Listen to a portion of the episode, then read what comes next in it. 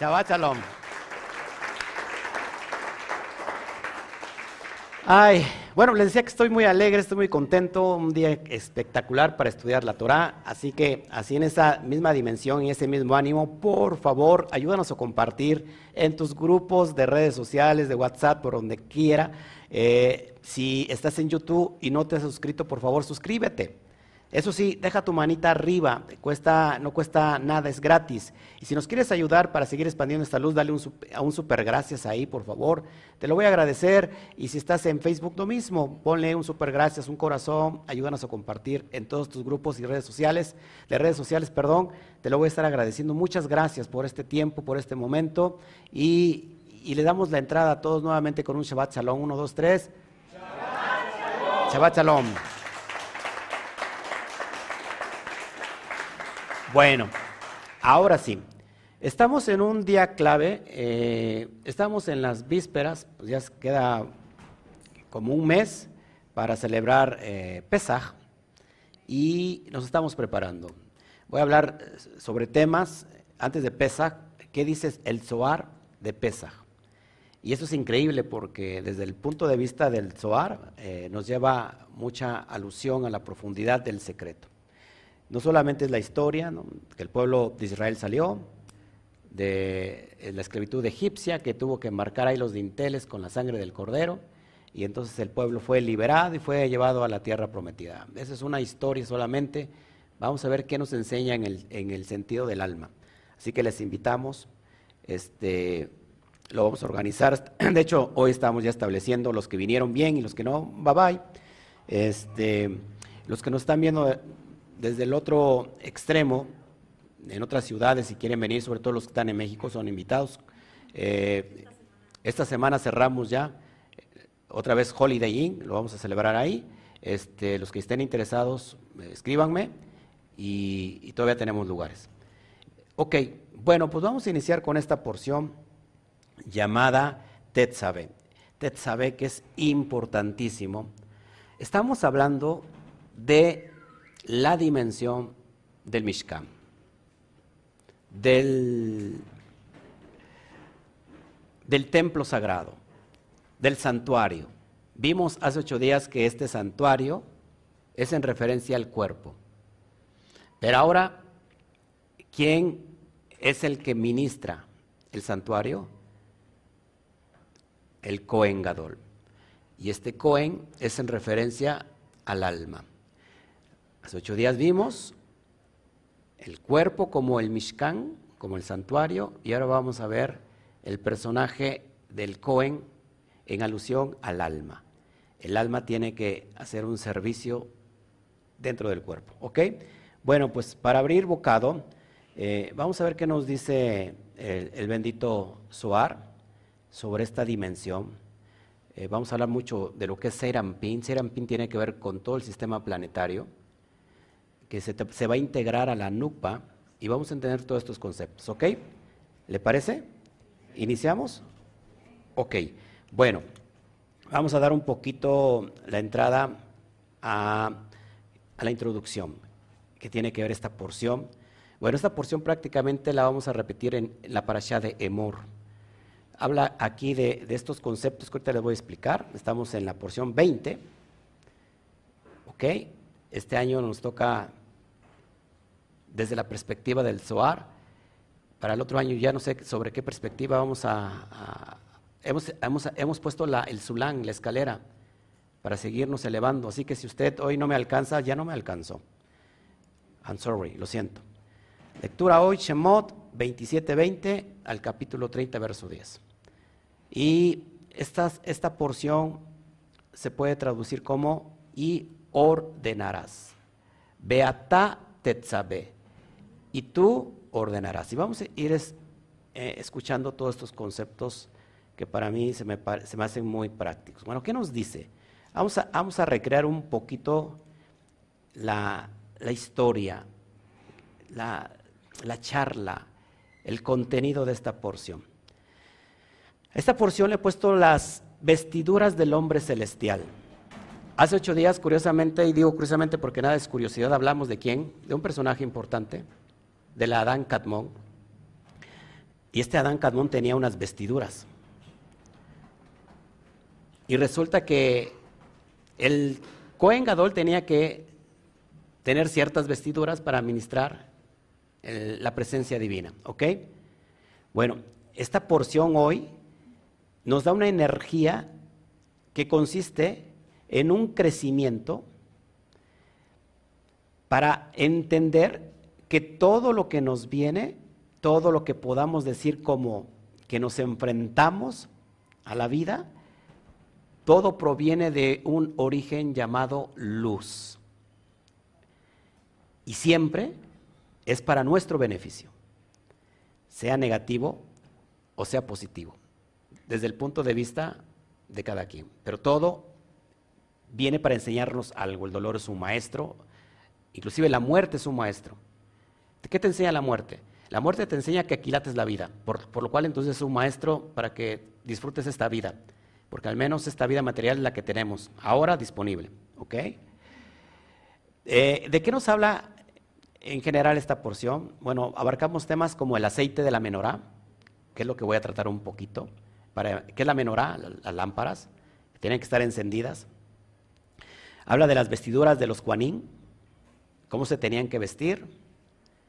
Hablan de la consagración ya como de Aarón y sus hijos como los cuanín, ya están establecidos.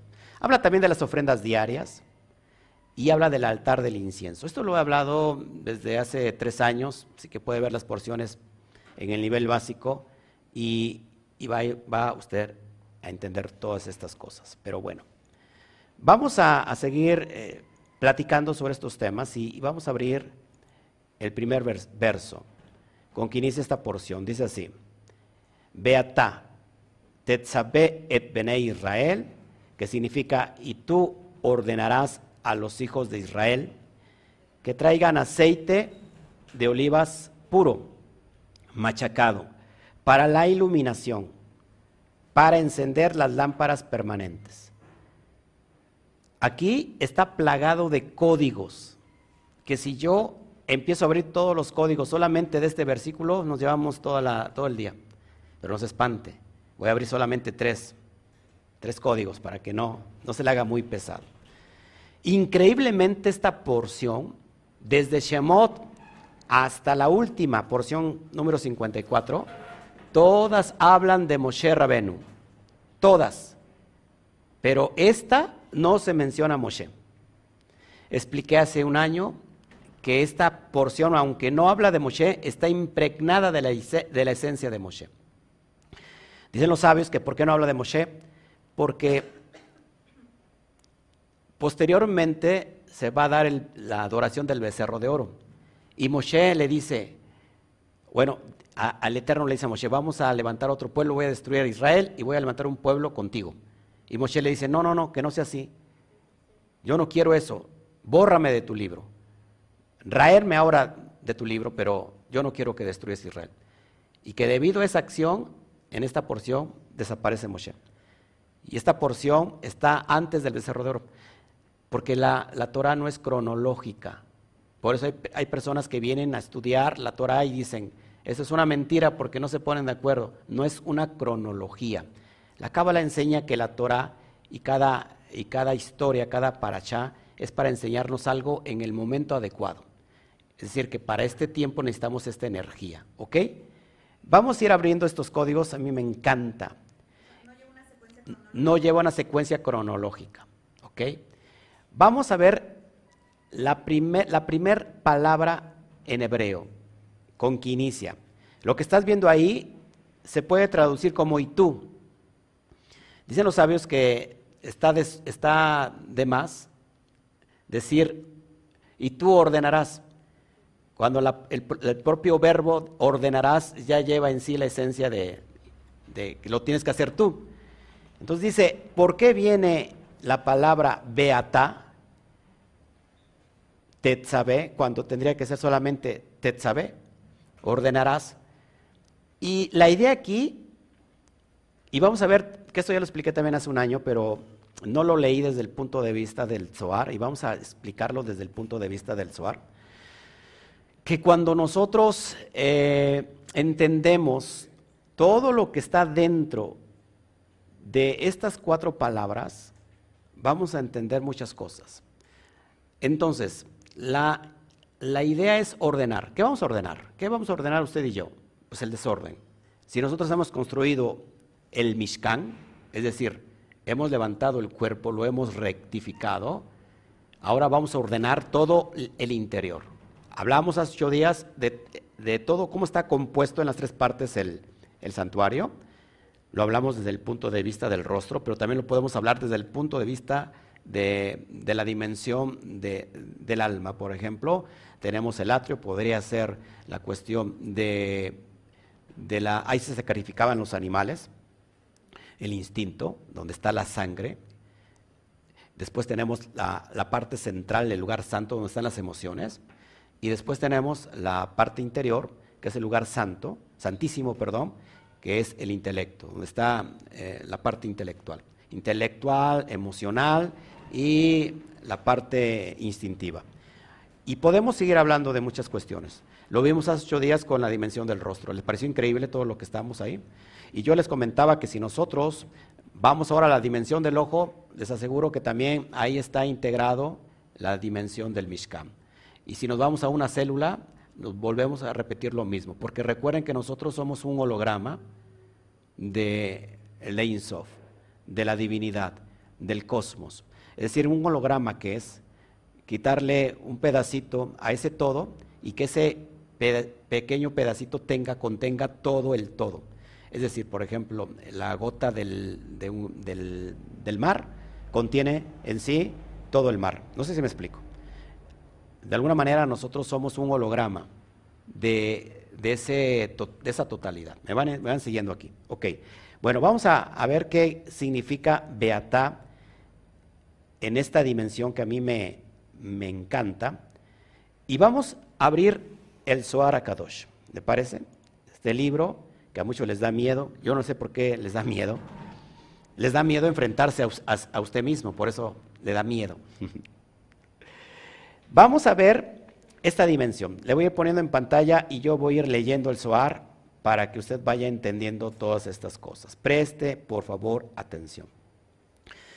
Vamos a abrir la primera BAF, está marcada ahí con rosa. Wow, estamos coordinados ya al mismo. Ok, Dice el Suar, la Bab, lo que estás viendo en rosa ahí, es el secreto de la forma del hombre. La forma del hombre, recuerden que está hecho de Yuhebat y esta forma del hombre es Seirampin, porque dentro de él está Yud Hei Bat Hei completamente escrita con Aleph. Y ahorita lo vamos a entender esto. Porque es una locura ir abriendo el Zohar y enseñarnos todas estas dimensiones. Dice el Zohar, la Bab es el secreto del hombre. Porque este hombre tiene incluido en sí Seirampin. Es decir, que la primera Bab es en alusión a Seirampin. ¿Me va siguiendo aquí? Ok. Dice el, primer verso con que inicia el Zohar de esta allá. ¿Cuál es la diferencia entre lo que está aquí y lo que está en otros sitios? Está escrito, y tú, Beatá, y tú manda acercarse a ti. Y después dice, y tú hablarás tú con todos los sabios de corazón. Y tú mandarás a los hijos de Israel. Y tú toma aroma escogido, de mirra pura. Esto no, esto no es como está escrito en otros sitios, ofrecer, hablar, mandar, tomar ciertamente la divinidad está con él, pues la divinidad es llamada y tú. Cuando escribe y tú, es decir, beata, significa que se incluye la divinidad en el mando y en el discurso. En otras palabras, la luz de Serampín, lo tienes ahí señalado en el árbol. Serampín, acuérdate que es el aspecto de las midot, las medidas, la dimensión emocional, donde está Ruach. Y la luz inferior ¿Qué es la luz inferior? La nukba, que te lo vamos a ver. Están incluidos juntos en la palabra y tú. Ya que tú es el nombre de nukba y la va añadida es Seirampin. Nos está hablando de una cópula, amados hermanos.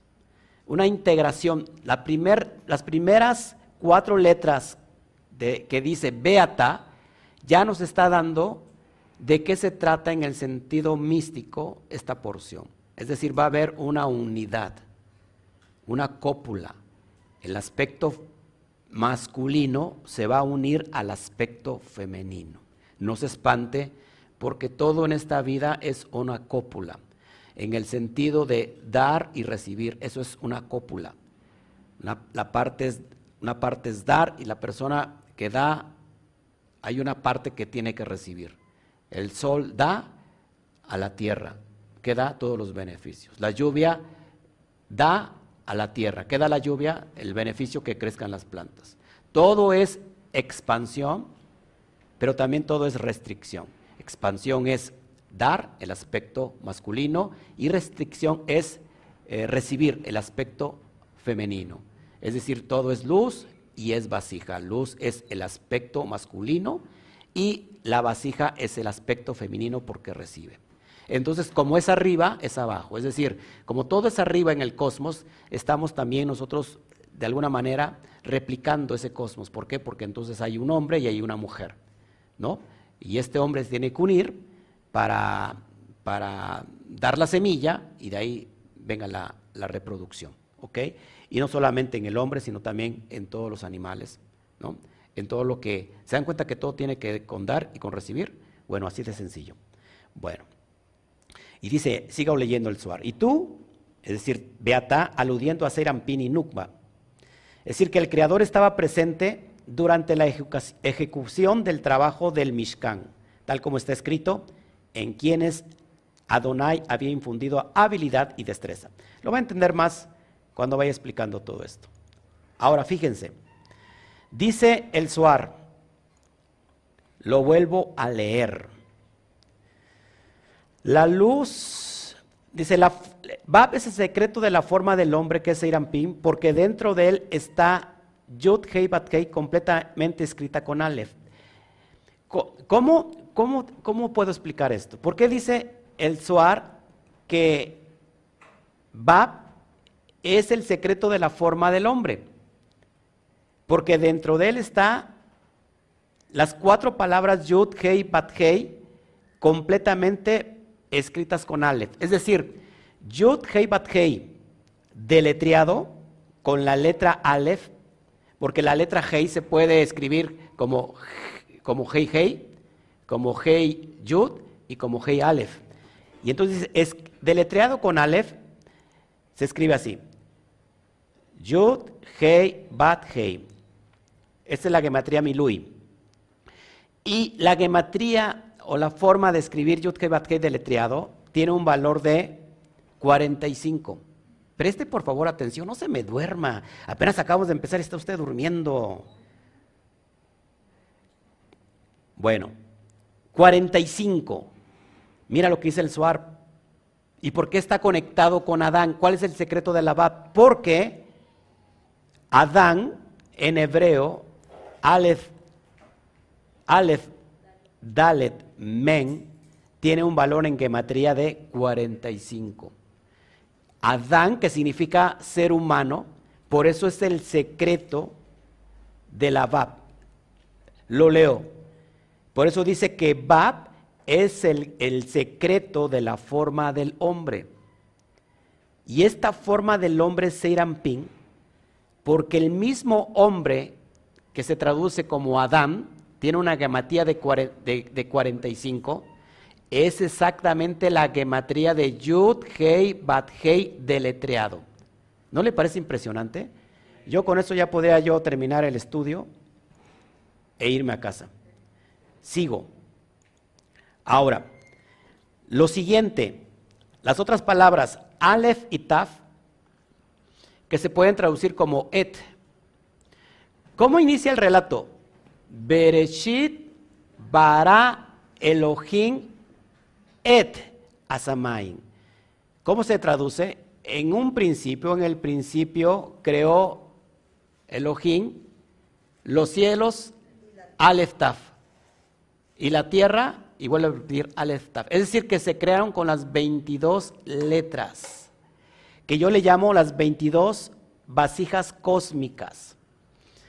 Así que el mundo de Serampín es la causa, la causalidad de la materialización, correspondida con estas 22 vasijas cósmicas, 22 inteligencias supremas, 22 conciencias elevadas. Las letras en sí no son letras. Por ejemplo, la palabra ahí, Aleph Tav, me suena, por ejemplo, se puede traducir como Ot. Y Ot significa letra. Pero cuando yo la transmuto, les doy la vuelta y ahora es Taf y Aleph, me da la palabra Ta. Y Ta significa célula. Es decir, que la letra en nosotros va directamente a la, a la célula para poder cambiarla y transformarla. Es decir, la letra en hebreo que es ot, transmutada se vuelve célula.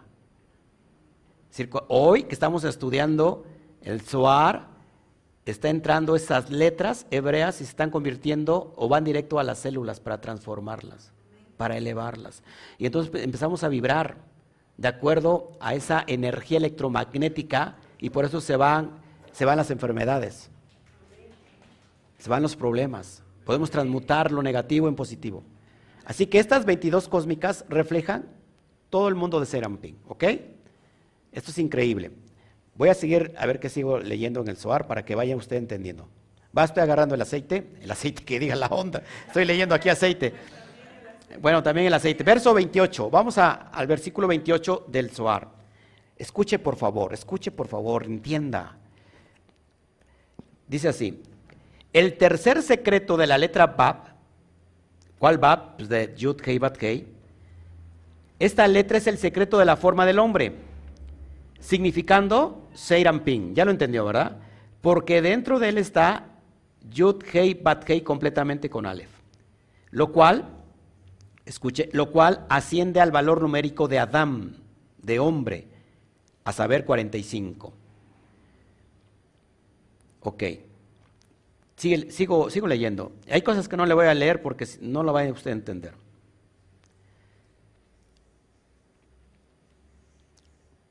Voy a brincarme al verso 32.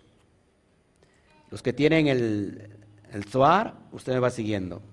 Acuérdense que estamos en el libro número 12. Estamos leyendo la porción Tetzabé.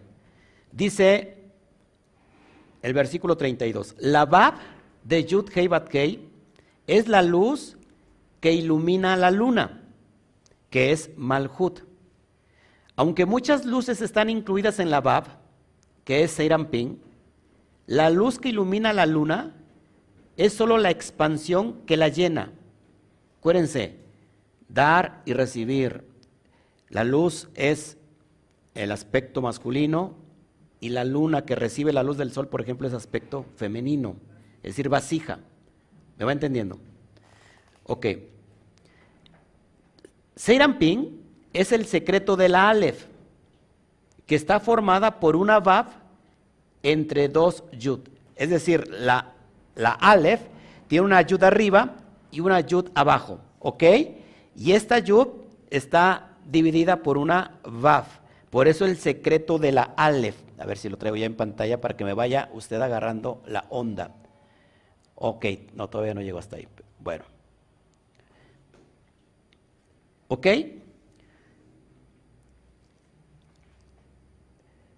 Ping, que es la columna central que reconcilia y une a la derecha y a la izquierda. Se los empiezo a explicar. La última Hei tiene que ver con la Nukba. La Nukba lo que hoy el Zohar está hablando como la luna, acuérdense que la luna está en Yesod, pero, pero están recibiendo, haciendo referencia como la que recibe. Es decir, esta luz o estas luces que están impregnadas en la letra Baf, todos estos beneficios se van a unir en la Nukba, haciendo alusión como, así como la luna recibe la luz del sol, porque acuérdense que la luna no tiene luz independiente, perdón, o sea, luz propia, sino que depende de la luz del sol.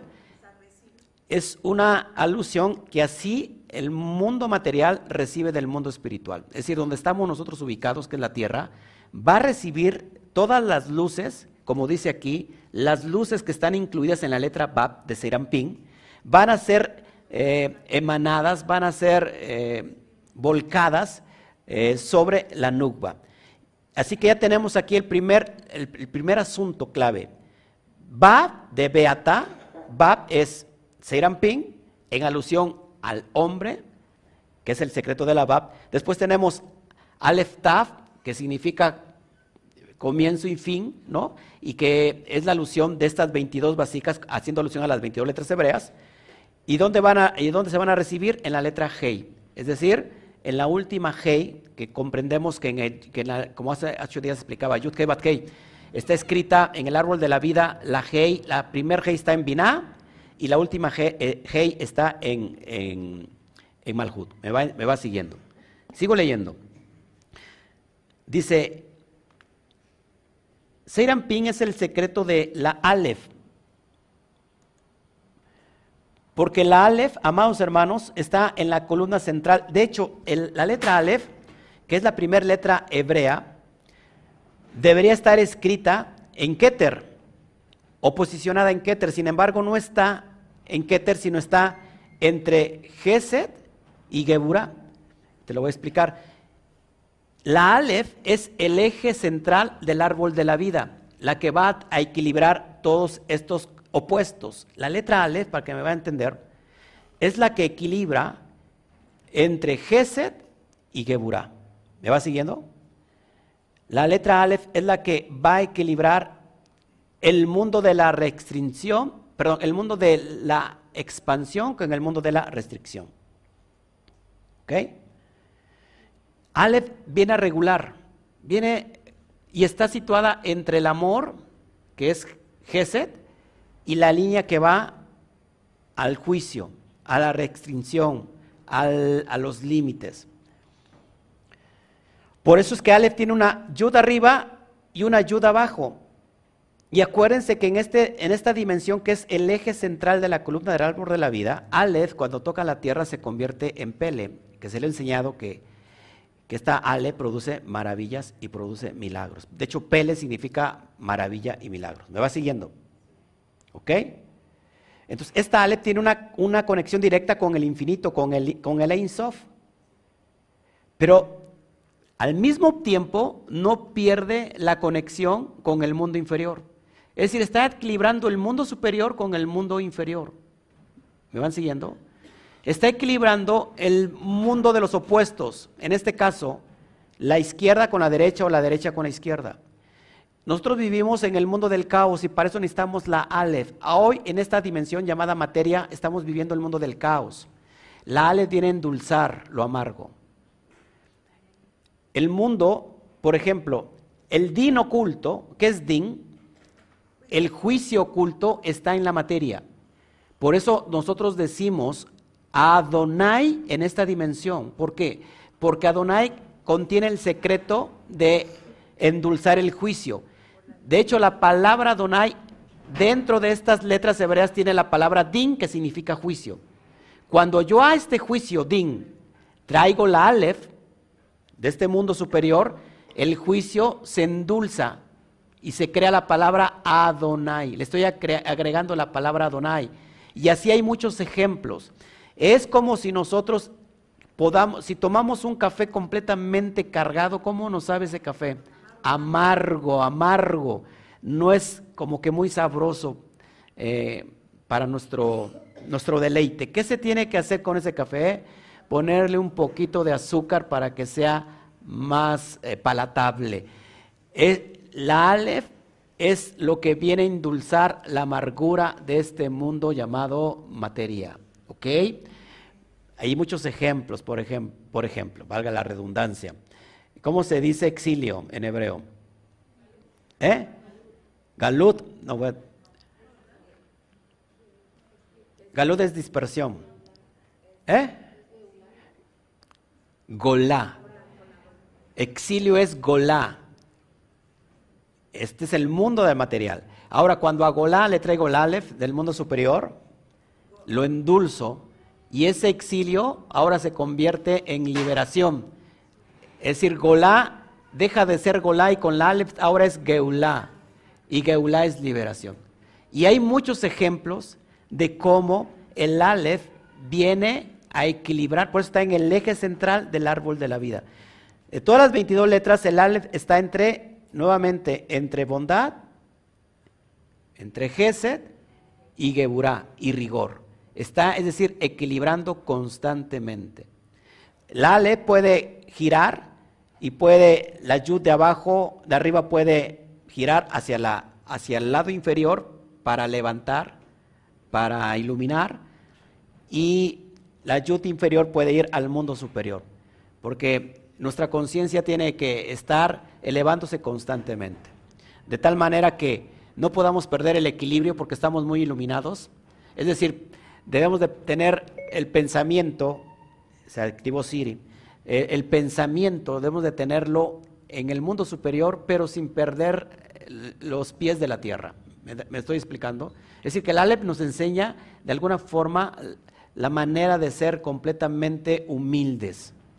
La humildad de Aleph, que de hecho es la primera letra y significa al bendito sea, porque Yud, Bat y Yud, es decir, está formada de tres letras, esa Aleph vale uno, haciendo alusión al Todopoderoso, pero también tiene el valor de 26. Es decir, dos Yud, 10, 10, 20. Más la Bat que está atravesada, 26. ¿Se dan cuenta? En, pocas palabras, el aspecto del Aleph es entender que nos debemos de parecer Aleph, para que podamos estar equilibrados en este mundo y si el Mishkan se levantó, entonces nosotros, como esos Kuanín, no quiero nada, Siri. Así que por favor cállate y déjame en paz. Eh, ¿Me va siguiendo? ¿O no? ¿O ya se perdió? Yo lo veo, yo cada vez que explico esto y, lo veo a usted como que ya, digo, no sé qué, qué, qué pasa aquí. Bueno, sigo leyendo. Sigo leyendo. Verso 34. Cuando el sol, que es Seirampín, entró en la luna, que es Malhut, una expansión emerge de esta Bab, que es el secreto del pacto, a saber, Yesod, que está en la semejanza de la Gimel. Su propósito es entrarle la Nukba, que es Malhut. Y cuando todo esto está incluido en esta expansión de la letra Bab, que es Ping, entonces está listo para unirse a la Nukba. Ese es el secreto de la escritura. Y tú te acercarás a ti, a Jarón, tu hermano. Acuérdense que la, que la Torah, si lo leyera alguien que sabe hebreo, pensaría que está mal escrito, pero en realidad no está mal escrito, está para ir eh, descubriendo todos los secretos que están alrededor. ¿Ok? Bueno, con eso termino del suar porque si no, no le va a entender. Vamos a adentrarnos al, al otro tópico que les traigo. Vamos a hablar un poquito de la cuestión del aceite, del shemen. ¿Ok? Si hay alguna pregunta hasta aquí sobre la dimensión, está muy fácil entenderlo, ¿no? Se lo explico con palabras sencillas. Nosotros hemos, una vez que hemos equilibrado nuestras emociones y unimos el cerebro con el corazón, creamos, y lógico, el hígado, que es la parte donde está el nefesh, estamos unificando neshama, ruach y nefesh, estamos creando el mishkan perfecto. ¿Por qué? Porque se crea de estas tres, de estas tres letras de Moaj, Lef y Kabet, me da la palabra Melech, es decir, estoy siendo un rey en la dimensión del Aleph, con, esa, con ese aspecto del Aleph, me estoy levantando como rey de mi Miska. Lo que sigue es poner orden. ¿Y cómo pongo orden? A través de ser un Cohen. Del, mi propio Cohen. ¿Dónde ministra el Cohen? En el corazón. De hecho, el corazón que es Serampín, amados, el corazón que es Tiferet, perdón, Tiferet es el templo, es el Mishkan, donde el Cohen ministra la presencia divina. En el corazón lo rodean 24, 24 costillas, y estas 24 costillas en alusión a lo que dice Apocalipsis, que 24 ancianos se postran delante de la presencia. Estas costillas, de hecho, están como postradas. Están como inclinadas. Y el corazón tiene cuatro cámaras. Y este corazón, ahí está implementado el Cohen Agadol, donde se escucha la voz del Santo bendito sea, donde está la conciencia Mashiach, donde se prepara uno para penetrar el pajoret, es decir, el velo que se rasgó de arriba para abajo, y se da el dad, el conocimiento elevado a integrarse a la dimensión de Atzilut. Entramos a, los dominios de la unidad, de la totalidad. Es decir, en pocas palabras, es como bañarme, impregnarme de la latiz, de esa, de esa matriz divina para materializar cualquier cosa. ¿Me va, a estar siguiendo? Bueno. No, no, no es hacer a un lado las, las emociones, sino equilibrarlas. Cuando ya dominamos, eh, es decir, que cuando alguien tiene dominio sobre las emociones, tiene dominio sobre sí mismo. Y entonces puede estar recreando el Mishkan, porque el cuerpo está trabajando en alusión al alma. Es decir, el cuerpo es el vehículo, la carroza, que necesita el alma en esta dimensión material. Pero a su vez, el alma se convierte en la carroza del cuerpo, porque también el cuerpo tiene que ser elevado a la dimensión de la Insof. ¿Me va siguiendo? Entonces, es lo que enseñaba, por ejemplo, Rabbi Yeshua. Enseñaba todos esos conceptos profundos cabalísticos que solamente lo podemos entender en esa dimensión. Así que, como esta porción habla de ordenar, vamos a ordenar ya nuestro interior, ¿ok? El cuerpo, que es la parte exterior, está reflejada porque hemos tenido esta dimensión de unidad. Ahora, vamos a ordenar el interior de tal manera que nos podamos integrar a esa conciencia divina. Es decir, voy a dar un salto cuántico de conocimiento dentro de mí. Es decir, voy a ir al subconsciente para poder cambiar su información y estar vibrando al conocimiento pleno de la, de la supraconciencia. Y yo no voy a estar ya vibrando a lo que me dejó mi abuelita, mi bisabuelita, porque ese subconsciente viene bañado, preñado de toda esa dimensión emocional, esa carga no solamente biológica, entendimos que también se, se recrean y pasan a través del ADN que todas estas conductas emocionales. Es decir, tengo la oportunidad de ser el Mishkan de mi propio, perdón, el, el Cohen de mi propio Mishkan y ir hasta el punto del subconsciente para cambiar toda la información, lo que yo quiera cambiar, dejar de ser efecto y empezar a ser causa. ¿Por qué? Porque este secreto de ser Amping está en mí. Así que tengo la capacidad de toda esa energía de los planetas para poder transformar y cambiar mi masal, mi destino. ¿Me va entendiendo? Ya lo entendió con palabras sencillas, ¿verdad? Bueno, vamos a ver lo que es el Shemen. ¿Qué quiere decir? Me está, me está diciendo aquí una persona, cómo dejar que nos afecten los comentarios de otras personas. Cuando una persona es susceptible a los comentarios de otra persona, no ha equilibrado. Porque todo es susceptible. Tiene que, que ¿cómo, ¿cómo es la palabra? Darle el gusto o agradar a las opiniones ajenas. Es decir, que si tú no te agradas a ti mismo, cuando tú te agradas a ti mismo y has encontrado el verdadero equilibrio, no te va a afectar que una persona te traiga un mal comentario, te traiga una ofensa, porque tú ya has dominado todo eso.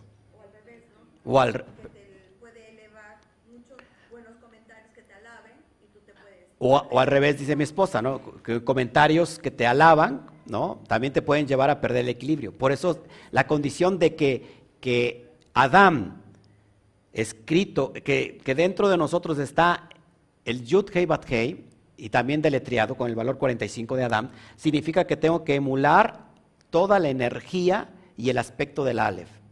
Aprender cómo es ella, cómo, cómo tiene esa humildad y puede estar arriba y puede estar abajo, pero sin perderse, porque nunca pierde el equilibrio. Así que ni un comentario negativo me destruye, pero tampoco ningún comentario positivo me eleva, de tal manera que pierda yo el control de mí mismo, porque entonces me encuentro equilibrado. Y cuando entramos en esta dimensión, estamos siendo el perfecto sacerdote o cohen de nuestro propio Mishkan, de nuestro propio santuario. ¿Ok? Solamente ya hay una eh, comunión directa con el bendito sea. No necesitas a un gurú, no necesitas a un, a un pastor, no necesitas a, a, un, a un rabino para que te integres al, al cosmos, al santo bendito sea, porque tú estás siendo el Cohen que está integrándose a él. De hecho, la enseñanza de Yeshua es completamente esto que te estoy enseñando. No necesitan a nadie para integrarse a Dios, solamente se necesita usted mismo. Y la clave es encontrarse. Cuando nos encontramos a nosotros mismos, encontramos a Dios. Cuando no nos encontramos a nosotros mismos, andamos buscando en las religiones, porque no sabemos dónde está Dios.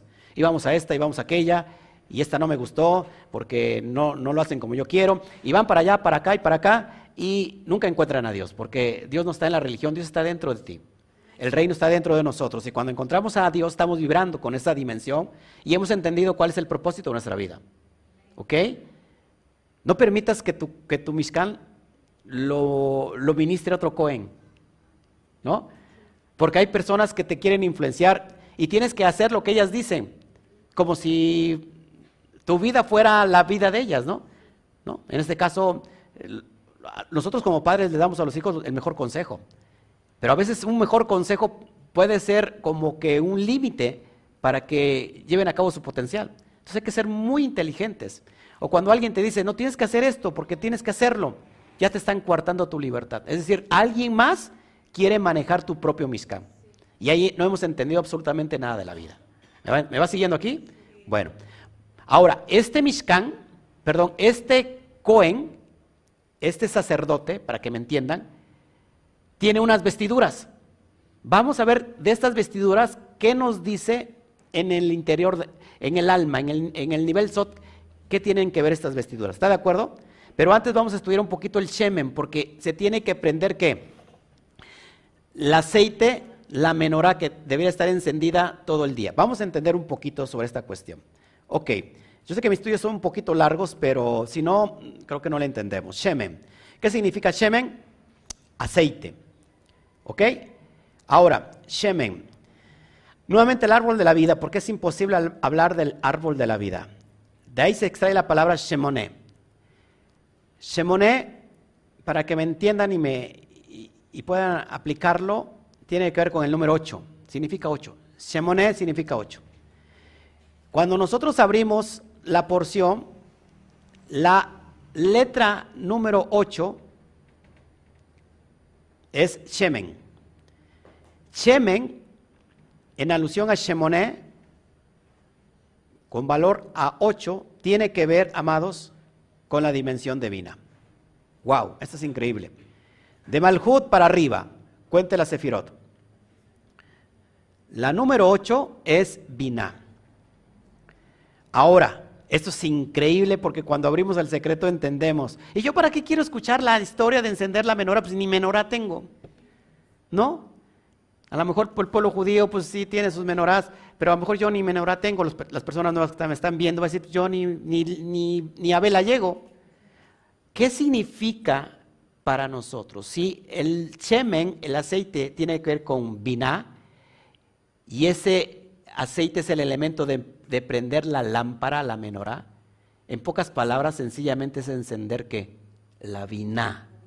¿Qué es viná? Entendimiento. ¿Cómo andamos en la vida? Sin entendimiento. Es decir, estamos apagados. Esto es increíble. Así que viná nos habla de que cuando nosotros, en la alusión de encender la menorá, si no unimos el entendimiento que es Binah con Seirampin, nunca vamos a elevar nuestra conciencia. Cuando yo Serampin la uno a Binah, se crea la palabra o formamos la vela. Es decir, tú llevas el elemento, prendes la flama para que se crea esa dimensión de luz. La palabra vela en hebreo es ner. Ner se escribe con Nun y Reish. Es decir, Nun Reish. Ner, vela. Haciendo alusión que la Nun es Neshama. ¿Dónde está la Neshama dimensionada? En Binah. Y Ruach, que comprende todo, Seirampin. Cuando nosotros unimos la biná, que es entendimiento, donde está la neshama, y se une a la dimensión de ruach, donde están todas las midot, se crea la vela, la luz, la lámpara. Ahí estamos encendiendo qué? Ya nuestra menorá. ¿Cómo tiene que estar encendida esta menorá? Siempre, constantemente. No se tiene que acabar. Es decir, que nuestro entendimiento tiene que estar siempre qué? Elevado, encendido. ¿Me va siguiendo? Yo los veo como que desentendidos a todos ustedes. Solo, fíjense, solo encendemos la flama de nuestra alma cuando unimos intelecto con sentimiento. Cuando yo hago eso, en pocas palabras también estoy iluminando a las emociones. Unas emociones que no están iluminadas se, pierden porque están en oscuridad. Son susceptibles, se enojan de todo, hacen berrinches, patalean, se ofenden, ¿no? Este, no aguantan, este, no sé, un regaño. Les gusta el piropo, pero no el regaño. ¿Me van, ¿me van siguiendo? De que crean castillos en el aire. De que crean castillos en el aire. Sí, también se pueden elevar a sí mismos, ¿no? Entonces, amados, ¿cómo darle luz a mis emociones? Que la Neshama descienda a nuestro mundo de las emociones. ¿Para qué? Para que le dé luz. Cuando tomamos decisiones y no vemos bien, es mejor no tomar decisiones. ¿Por qué? Porque a veces tomamos decisiones en estados muy eh, elevados, ¿no? De ira, muy, muy cargados de, de odio, de rencor, o estamos, no sé, desequilibrados porque tenemos una duda increíble y dice, bueno, pues elijo esto y después nos damos de topes porque hemos elegido mal. Es decir, que cuando nosotros necesitamos decidir correctamente es a través de la dimensión de la luz que está en la Neshama. Neshama baja, desciende al mundo de Seirampin con la idea de iluminar. Y si está iluminado, volvemos al principio del relato Beata, ve, ordena que enciendan las luces de la menorá. Es decir, entonces ya estamos recreando el aspecto de este Cohen que va a ministrar el Mishkan. ¿Me va entendiendo? En otras palabras sencillas. Yeshua, que representaba el aspecto metafórico mesiánico, desciende a la dimensión del pueblo para iluminar el entendimiento y el conocimiento. Nadie puede ir al Padre si no es a través de mí. Es decir, nadie puede llegar a la dimensión de Atzilut y conocer al Padre si no es a través de esta enseñanza, porque esta enseñanza es la luz que necesitan tus emociones. Es decir, que unas emociones completamente equilibradas necesitan la luz de la Neshama. Neshama es la conciencia Mashiach. Si, si, la conciencia Mashiach no baja las emociones, no, no hay corona. Es decir, no hay equilibrio. Una persona emocional sin la conciencia Mashiach es completamente desequilibrada, peligrosa, para ella misma y para su entorno. Es una persona demente. ¿Me va entendiendo? En otras palabras más sencillas, las emociones tienen que estar reguladas para el intelecto. Por eso hay inteligencia emocional. ¿Cómo? ¿Las, emociones tienen inteligencia? Sí, aunque no lo crea. las emociones están preñadas por inteligencia del cuerpo. El cuerpo tiene inteligencia, sí, y domina a las emociones. ¿Me va siguiendo?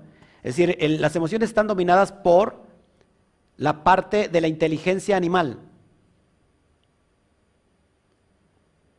Pero las emociones ya no deben de estar manejadas por la inteligencia animal, sino tienen que estar manejadas por la inteligencia del intelecto. Es recuperar el Gan que se perdió. ¿Ok? ¿Me va siguiendo? Cuando yo llego a ese grado, ahora tengo inteligencia emocional. Más es más valorado la inteligencia emocional que el coeficiente intelectual. Porque también resulta que hay personas muy elevadas de coeficiente intelectual, pero no están equilibradas emocionalmente. Y se va a sorprender que hay personas que, que son asesinos seriales, tienen un coeficiente intelectual elevadísimo. Sin embargo, les sirvió para maquinar cosas del lado negativo. Porque sus emociones están impregnadas de la inteligencia animal. Así que yo, equilibrando mis emociones, teniendo una inteligencia emocional, puedo elevar mi coeficiente intelectual. Hoy, ¿qué se, qué se busca en las empresas? No que la persona sea un cerebrito, porque inclusive una persona que sea un cerebrito no puede, no puede tener inteligencia emocional. Lo que están buscando las empresas del día de hoy es que las personas tengan inteligencia emocional, porque lo demás llega por medio de, estar eh, promoviendo el coeficiente intelectual. Y de hecho hoy las empresas se rigen o, buscan eh, quién los pueda dirigir a toda la empresa para darles cursos de inteligencia emocional. Increíblemente yo estudié inteligencia emocional y, es increíble que el SOAR habla todo el tiempo de inteligencia emocional. Lo que le estoy diciendo ahora es unir la luz de la Neshama intelectual para que venga a iluminar mis emociones. Y las emociones se quiten la impregnación de la inteligencia del cuerpo. El cuerpo tiene inteligencia. El cuerpo le mete ideas de comer, de saciarse, volverse a saciar, increíblemente la gula nos lleva a el desequilibrio del cuerpo, porque tiene inteligencia. Es quitarle la inteligencia al cuerpo, o sea, el, cuerpo tiene inteligencia y ha dominado a, las emociones, es quitar esa inteligencia y ahora que baje la inteligencia intelectual a nuestras emociones. ¿Para buscar un qué? Equilibrio. ¿Me va entendiendo hasta aquí? Creo que es increíble eso. Bueno, pues eso habla sobre la cuestión del Shemen. Ya tiene entendido que es la cosmovisión de Binah y que esta Binah viene a iluminar esta dimensión de Serampin. Si está iluminado, fíjense, si está iluminado, es decir, la Neshama está unida al Ruach, entonces, por supuesto, la parte Nefesh, que es la parte del alma animal, se eleva, deja de estar abajo. ¿Me va entendiendo? Es unir ahora el hígado, al cerebro y al corazón. Increíble. Cuando hago eso, estoy trayendo la alusión, los méritos del Aleph, porque me viene a equilibrar. Ahora lo que es Melech, que es rey, cuando traigo Aleph se convierte en Malach. Y Malach es ángel. He creado un ángel de mí mismo. Bueno, yo creo que ustedes son ángeles caídos porque ni esto les emociona. Pero al menos yo he creado un ángel de mí mismo. En el mundo tendréis aflicciones, pero confiad que yo he vencido al mundo. ¿Cómo se vence al mundo? A través de esta dimensión. Hay de aquel que de lo que vienen los tropiezos. Van a tener, van a tener tropiezos, pero hay de aquel de quien viene. Es decir, despreocúpense, porque los tropiezos nos dan enseñanzas de cómo elevarnos. Por eso les digo que a veces el satán no es tan satán, porque el satán es un obstáculo que bien te limita y te hace retroceder, o bien te da impulso para brincarlo. Es como si usted mira hacia allá afuera, está el, el césped, pero ¿qué hay ahí? Antes de ir al césped hay obstáculos, tres obstáculos. Y usted dice, no, no hay obstáculos, pues ya no paso. Y se priva de recibir el sol. ¿Qué, tiene que hacer? O lo ve como límites, como obstáculos, o lo ve como impulsos para elevarse. Es de acuerdo a la perspectiva, ¿ok? Bueno, me va entendiendo. Yo creo que en palabras más sencillas me entiende más. Ok, perfecto. Ahora vamos con las vestiduras. Con eso voy a terminar. ¡Wow! Vamos allá. Mira lo que dice. Rabbi Isaac Luria dice: El Cohen Gadol es en semejanza al hombre celestial, por lo que solía llevar ropas de hombre celestial. Y vamos a explicar un poquito cuál es el ropaje del hombre celestial.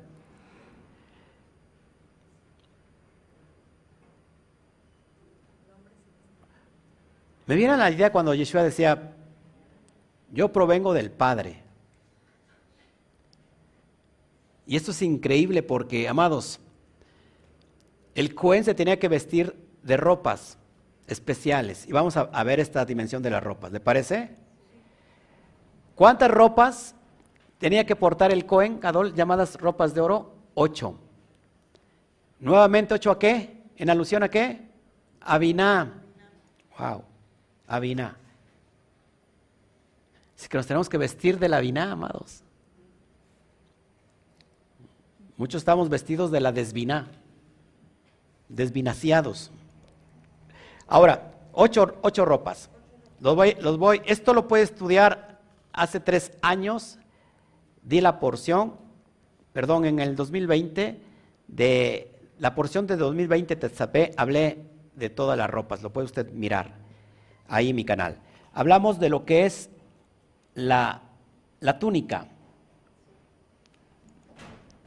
los calzoncillos. Hablé que cada ropa tiene un significado y que, y que hace ticún o arregla un, una transgresión. Por ejemplo, la túnica es el nivel más primitivo, es, es la protección, es lo que protege nuestros impulsos agresivos. Por está pegada al cuerpo. Después vienen los calzoncillos o los pantalones. Ahí está el impulso, el impulso sexual. Y estos, estos pantalones es como una, es como una capará, una protección para los impulsos sexuales. Lo expliqué hace, hace dos, tres años. Mírenlo, por favor, porque es muy importante. Después tenemos eh, la mitra. La mitra que, que cubre la cabeza, también, por ejemplo, o el turbante, sirve como la protección para los sentimientos de altivez, ahí donde nosotros nos sentimos altivos o no. Ahí tenemos de trabajar mucho. Por eso está la mitra. ¿Ok? Eh, después tenemos el cinto.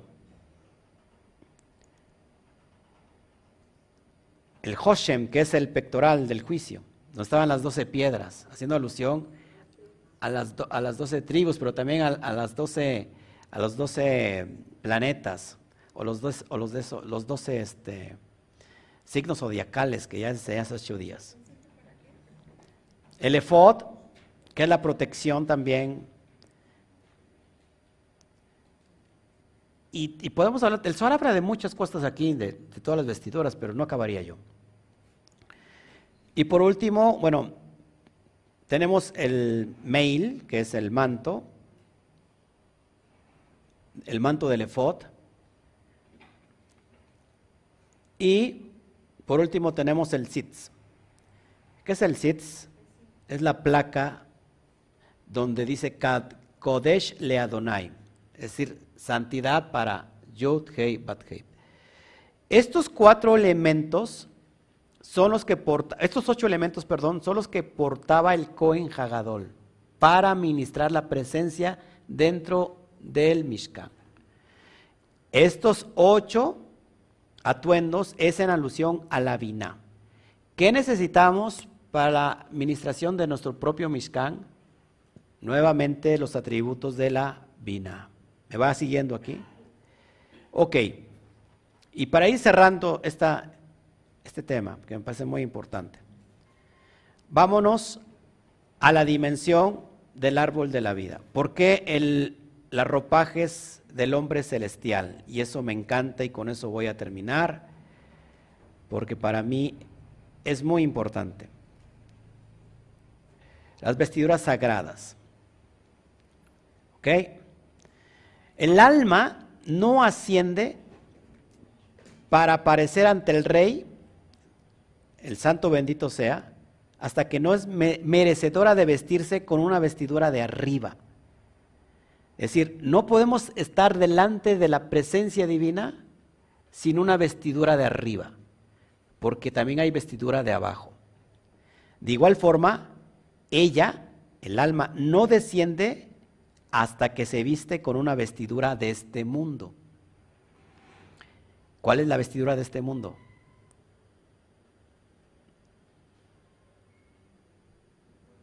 ¿Eh?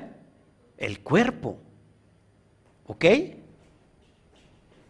También dice que los sagrados ángeles de arriba, quienes está escrito, Él toma como mensajeros a los vientos, a las llamas del fuego por ministros. También los ángeles. Cuando realizan una misión en este mundo, no descienden hasta no vestir un ropaje de este mundo. Todo se hace conforme al lugar donde se dirigen. ¿Se acuerdan que en Vallerá vimos que se presentan tres ángeles ante, ante Abraham? ¿Cómo se presentan? ¿Como ángeles o como hombres? Como hombres. Eso es impresionante la persona, el alma que se quiera elevar, no se va a elevar a menos que no tenga un ropaje que ilumine. Adán Rishon, ¿se acuerdan? Cuando estaba en el jardín del Edén, estaba vestido con vestidura de arriba. Es decir, un ropaje de luz superior. ¿Cuál era su ropaje de, del Adán Rishon? A Rishon. Lo está viendo, la or, la luz. Pero cuando fue expulsado del Edén, requirió los colores de este mundo, es decir, los aspectos. Y el Señor Hashem, está escrito, hizo para Adán y su esposa túnicas de piel y los vistió. Y ellos se dieron cuenta que estaban qué? Desnudos. Miren la importancia de todo esto. Exacta. el hombre primordial el Adán Harishon está, vestido de las vestiduras de arriba, dice el Zohar, y esta vestidura es Or. Así se escribe, Aleph, Baf, Reish, con Aleph, Or. Y se traduce como luz. Son estas luz divina. El alma, el ropaje era luz. ¿Se da cuenta que éramos como traslúcidos? El ser humano era como traslúcido que lo cubría la luz. Ahí no hay desnudez. ¿Me, va entendiendo? No hay desnudez. Cuando el, el, alma desciende, tiene que vestirse con el ropaje de este mundo. Y entonces, se los explico aquí en pantalla. Bueno, estamos, estamos impregnados de esa luz que está en Biná. De hecho, ahí donde está iluminando, es donde está el Gan Edén. Ahora, desciende el alma a hacer un trabajo en el jardín del Edén porque lo tiene en el jardín que va a labrar y que va a guardar y este es el cuerpo. ¿Y dónde está? En Malhut. Ahora, bueno, ahí se forma Yud Kei Bat Kei. Esta Aleph es la conexión que nosotros necesitamos porque es el eje central, como se lo expliqué anteriormente, para recuperar que estas vestiduras. ¿Cuáles son estas vestiduras primigenias, la luz. Ahora, el hombre, el alma desciende al nivel de la materia y se tiene que vestir de este ropaje de este mundo. Y esta luz, amados, esta luz con Aleph, que se, que se, produce, que se pronuncia como Or, esta Or pasa a ser ahora Or, pero ya no con Aleph, sino con Ain la letra Ain. Esta Or se, se, cambia a Or pero con Ain y esta Or significa piel. ¿Ok? Miren la importancia. ¿Cuál es la pictografía de la letra Ain? La pictografía de la letra Ain. Ojo.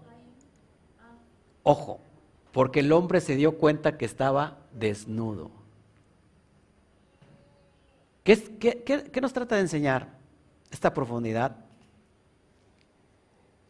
Que debemos de hacer el trabajo para el cual venimos en esta dimensión, perfeccionarlo, cuidar el jardín, regarlo, y nunca perder la conexión con, con, Aleph, que es el santo bendito sea. ¿Para qué? Para trascender, ir de la, de la inmanencia a la trascendencia, a la elevación. ¿Cómo lo hago?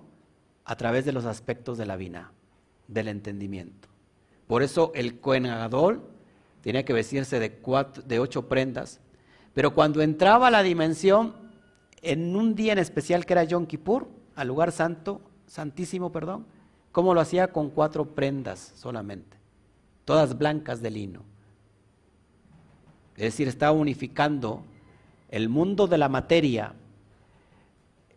La palabra, el número cuatro tiene que ver con el mundo de Malhut, el mundo físico, sur, norte, este y oeste. Los cuatro puntos cardinales de la tierra elevados a la unidad del Santo bendito sea para recuperar el vestido, las vestiduras divinas que le pertenecen al alma.